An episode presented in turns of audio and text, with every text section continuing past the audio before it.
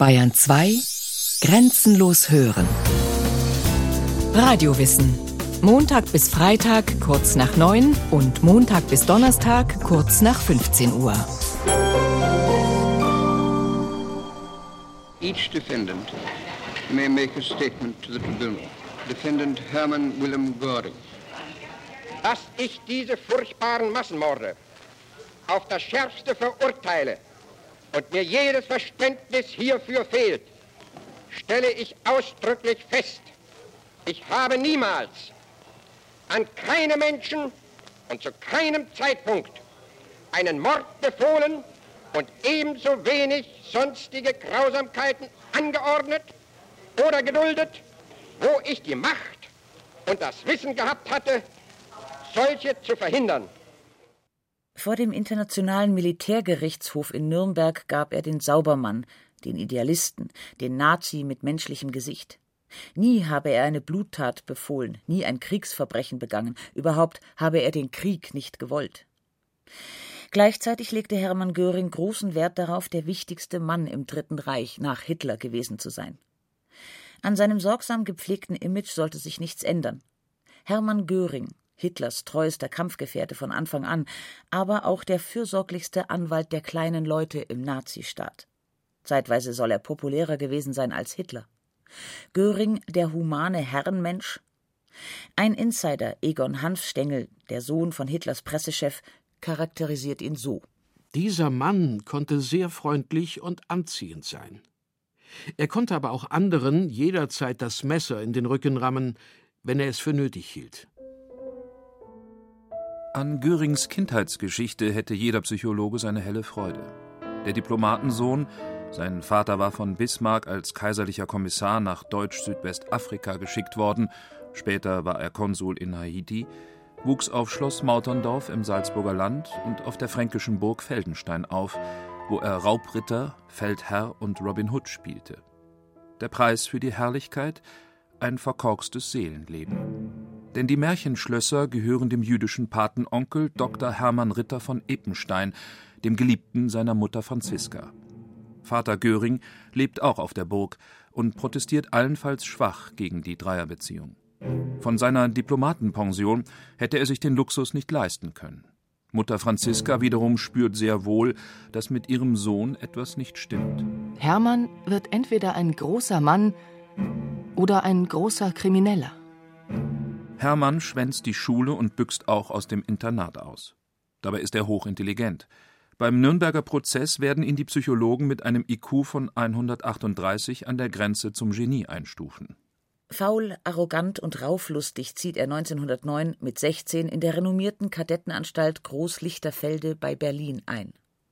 Und siehe da, hier reißt er sich plötzlich zusammen, lernt Disziplin, bekommt gute Noten, besteht schließlich seine Offiziersprüfung mit dem Prädikat vorzüglich. Vermutlich passt die Eliteschule endlich zu seinem Berufsziel, denn das heißt schlicht und einfach Held. Kaum ist er in das badische Infanterieregiment Prinz Wilhelm eingetreten, bricht zu seiner Freude der Erste Weltkrieg los.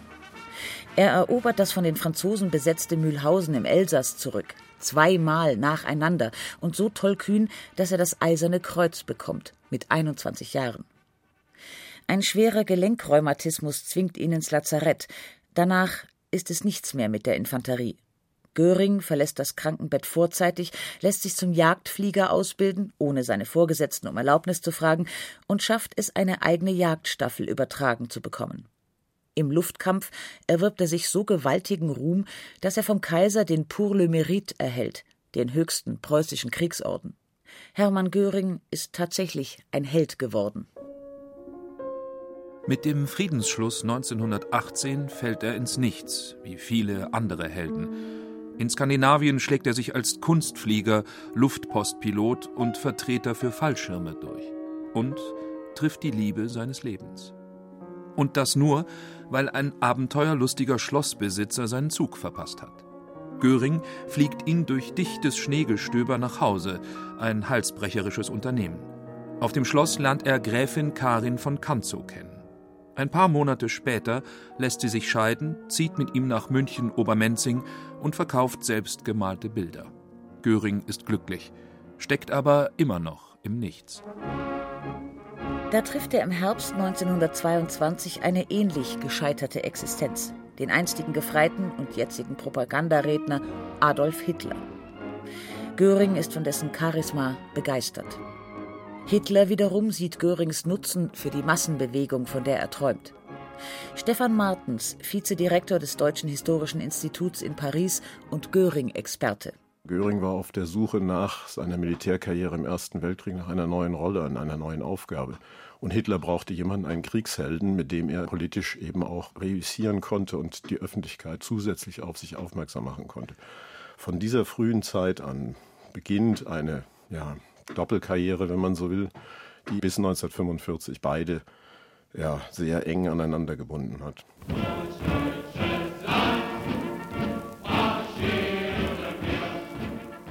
Zunächst vertraut Hitler seinem neuen Gefolgsmann die SA an, die Sturmabteilung der jungen NSDAP.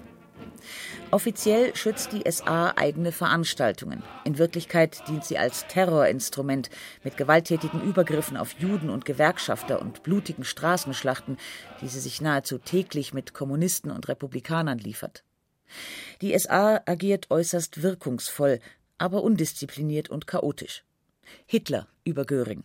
Ich habe ihm eigentlich einen Dreckhaufen gegeben.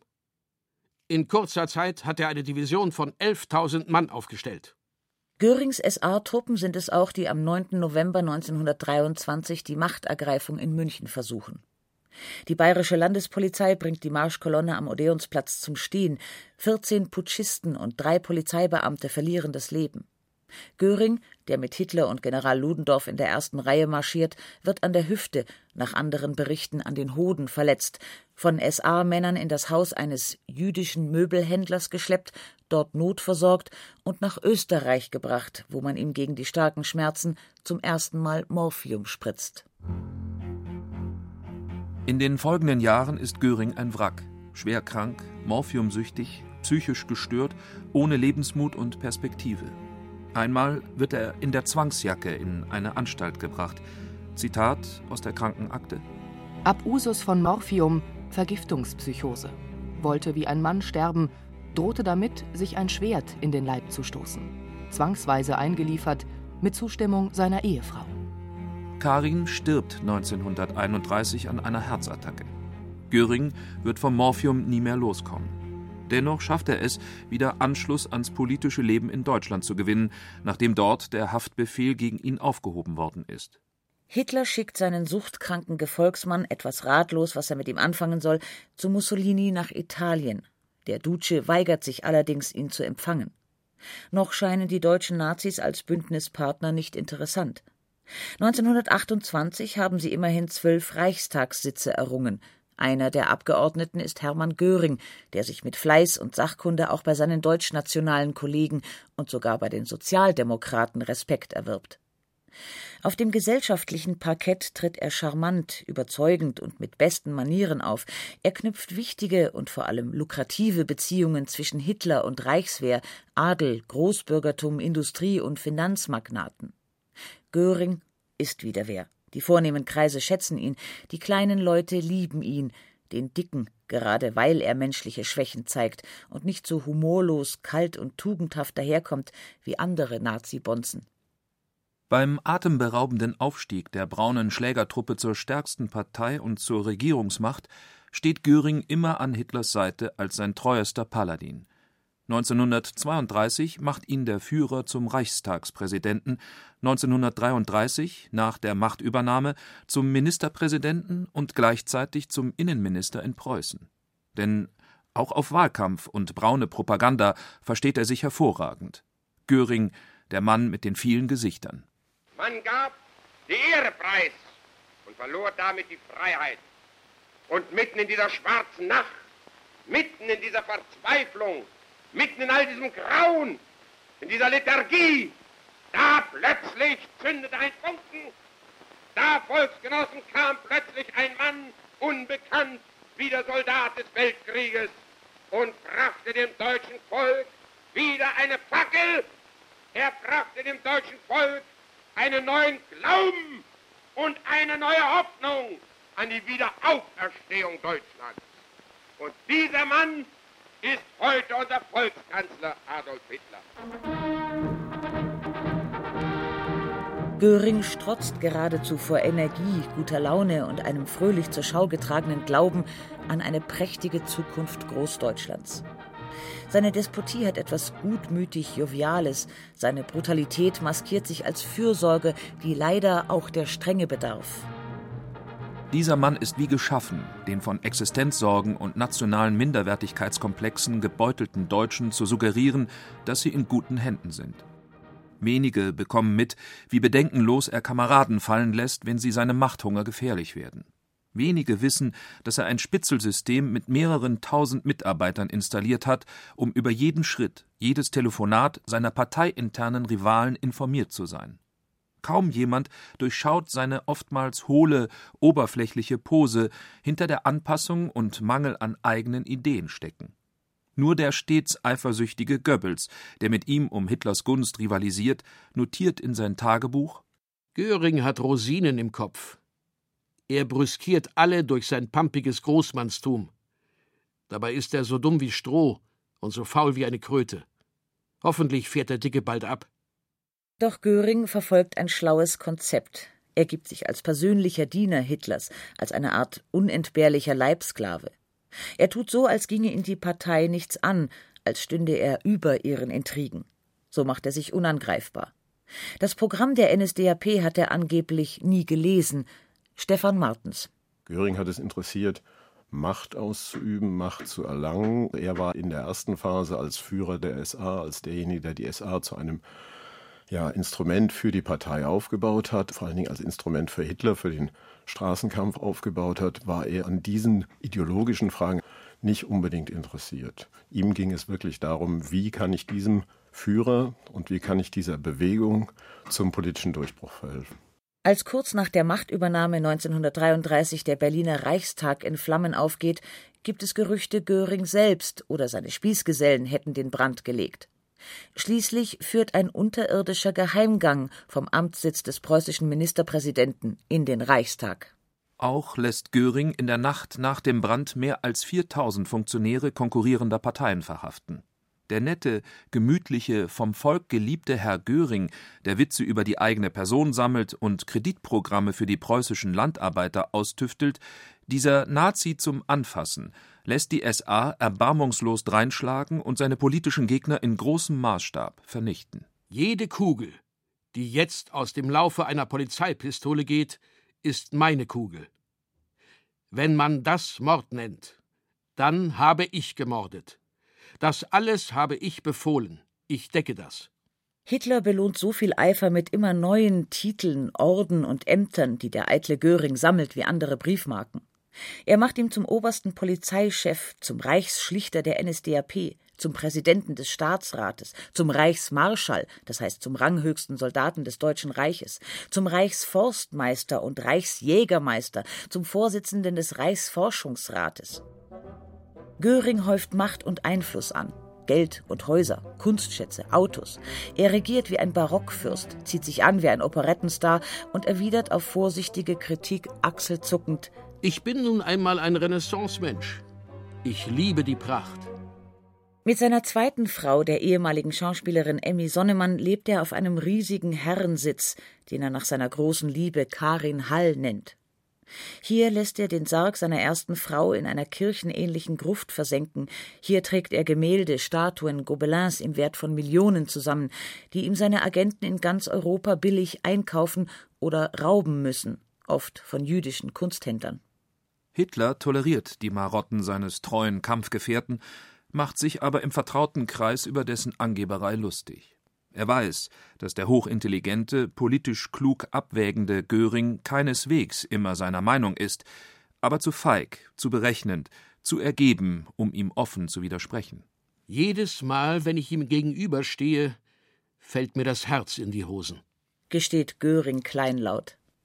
Prinzipiell findet er ja alles richtig, was der geniale Führer macht.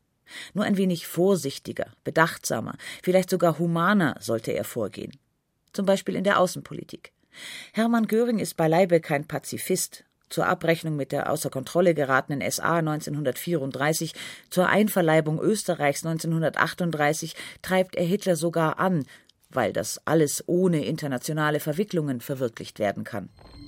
Doch als es gegen Polen, Belgien, Frankreich geht, als sich die europäischen Scharmützel zum Weltkrieg ausweiten, formuliert er dezente Warnungen. Am meisten fürchtet er einen Kriegseintritt Russlands. Stefan Martens hat eine Krisenkonferenz in seinem Landsitz in Karinhall im Sommer 1938 gemacht und das hat ihm deutlich gemacht, weder in der Luftrüstung noch in der Waffenproduktion, Munitionsproduktion ist Deutschland tatsächlich auf einem Stand, dass es einen Konflikt riskieren kann. Und deswegen ist er durch Mittelsmänner auf England zugegangen, um Hitler nahezulegen, mit Großbritannien sich doch eher erst nochmal zu versuchen zu verständigen, was ja auch in Hitlers Mein Kampf im Grunde genommen gefordert worden war von ihm selber. Hitler allerdings verfolgt, wenn er auf Widerspruch trifft, seine Ziele nur umso fanatischer. Klassisch ein kurzer Dialog aus dem Jahr 1938, als es um Polen geht und um die englischen und französischen Bündnisgarantien. Wir wollen doch das Wabonk spielen lassen, beschwört Göring den Führer und erhält die Antwort: Ich habe in meinem Leben immer Wabonk gespielt. Ähnlich zwiespältig scheint Görings Haltung zur Judenverfolgung. Der pathologische Rassenhass Hitlers und seines Gefolges ist ihm offensichtlich fremd. Auswanderungsprogramme sind ihm erheblich sympathischer als Gaskammern. Andererseits trägt die systematische Ausschaltung der Juden aus der deutschen Wirtschaft seine Handschrift. Göring hat den Juden immer dann geholfen, wenn er davon Nutzen hatte. Sowohl die Arisierungsmaßnahmen als auch Verfolgungsmaßnahmen gegen Juden hat er mit vorangetrieben. Man muss prinzipiell sagen, Göring ist einer der Wegbereiter des Ausschlusses der Juden aus dem Wirtschaftsleben des Dritten Reiches. Er hat aber bei den Konferenzen auch immer wieder erklärt, seht zu, dass mein Name in dem Zusammenhang nicht genannt wird. Doch für politische Entscheidungen und die Judenausrottung braucht der Führer seinen treuen Paladin gar nicht. Das übernimmt er selbst. Göring ist für die Aufrüstung der Luftwaffe zuständig. 1935 zu deren Oberbefehlshaber ernannt, gefällt er sich zunächst in der großen Pose. Nach der Niederwerfung Polens tönt er in der Wochenschau Nun stehen wir am Abschluss des ersten Geschehens dieses gewaltigen Kampfes. Und was die Luftwaffe in Polen versprochen hat, wird diese Luftwaffe in England und Frankreich halten. Das heißt, auch hier wird sie den Feind treffen schlagen und vernichten. Dabei muss er gewusst haben, dass das von Hitler vorgegebene Ziel, Deutschland innerhalb von vier Jahren komplett kriegsbereit zu machen, nicht zu erreichen ist. Als die ersten Blitzsiege errungen sind und Hitler tatsächlich die Luftschlacht um England befiehlt, verspricht Luftfahrtminister Göring vollmundig: Ich will Meier heißen, wenn je ein feindlicher Bomber das Reichsgebiet erreicht. Doch auf deutscher Seite fehlen schwere Maschinen und Treibstoff. Während die britische Royal Air Force ihre Verluste ziemlich schnell ausgleichen kann, hinterlassen die 2800 abgeschossenen deutschen Flugzeuge empfindliche Lücken. Dann hat Hitler die Idee, Russland anzugreifen, um die Briten zum Frieden zu zwingen. Nach Anfangserfolgen kommt die deutsche Luftflotte über den Weiten Russlands ebenso wenig weiter wie die Bodentruppe. Die von Göring garantierte Versorgung der 6. Armee bei Stalingrad gerät zum Desaster. Immer mehr alliierte Bomber nehmen jetzt Kurs auf das Reichsgebiet, ohne dass ihnen die deutsche Flugabwehr nennenswerten Widerstand entgegensetzen könnte. Köln wird zwischen 1940 und 1942 104 Mal bombardiert. Hamburg verwandeln Tausende von Brandbomben in eine solche Hölle, dass sogar der Straßenasphalt in Flammen aufgeht. Hitler tobt vor versammelter Mannschaft. Göring, die Luftwaffe taugt nichts. Das ist Ihre Schuld. Sie sind faul. Mutige Bürger wagen es, Göring auf der Straße mit Herr Meier zu begrüßen. Ungestraft. Der Reichsmarschall flieht aus der Verantwortung nach Karin Hall.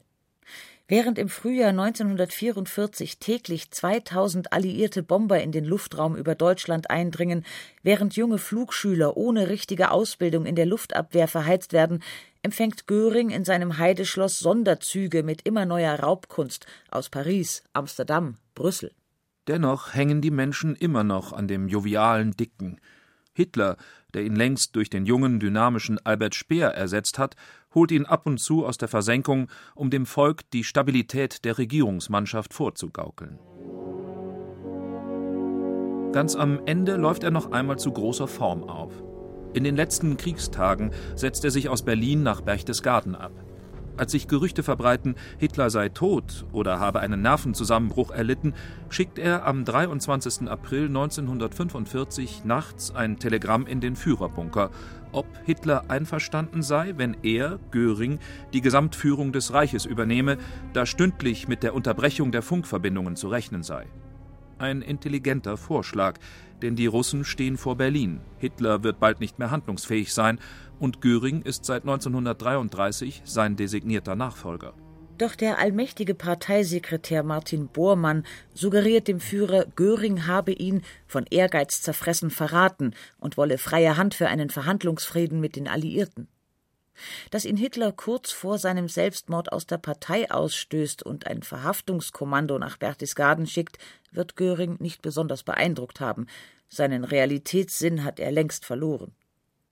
Nach der deutschen Kapitulation begibt er sich in amerikanische Gefangenschaft. Als großer Staatsmann gibt er Interviews und entwickelt Pläne mit General Eisenhower, einen ehrenvollen Frieden auszuhandeln. Von Marschall zu Marschall, unter vier Augen. Was nicht funktioniert. Göring wird mit den anderen überlebenden Nazi-Größen vor das Tribunal der Siegermächte gestellt und am 1. Oktober 1946 zum Tod verurteilt. Vergeblich hat er seine Unschuld beteuert. Ich habe keinen Krieg gewollt oder herbeigeführt. Ich habe alles getan, ihn durch Verhandlungen zu vermeiden. Als er ausgebrochen war, tat ich alles, den Sieg zu sichern. Das einzigste Motiv, das mich leitete, war heiße Liebe zu meinem Volk, sein Glück, seine Freiheit und sein Leben. Dafür rufe ich den Allmächtigen und mein deutsches Volk zum Zeugen an. Hängen lassen will er sich nicht, das sei eines Reichsmarschalls unwürdig. Als sein Antrag auf Hinrichtung durch Erschießen abgelehnt wird, begeht er am späten Abend des 15. Oktober Selbstmord mit einer Zyankali-Kapsel, drei Stunden vor dem Hinrichtungstermin. Seine Leiche wird verbrannt, die Asche in München in einen Seitenarm der Isar gestreut. Seine Bilanz, gezogen bei seiner Verhaftung, passt zu ihm, dem Zyniker und Genussmenschen. Wenigstens zwölf Jahre anständig gelebt.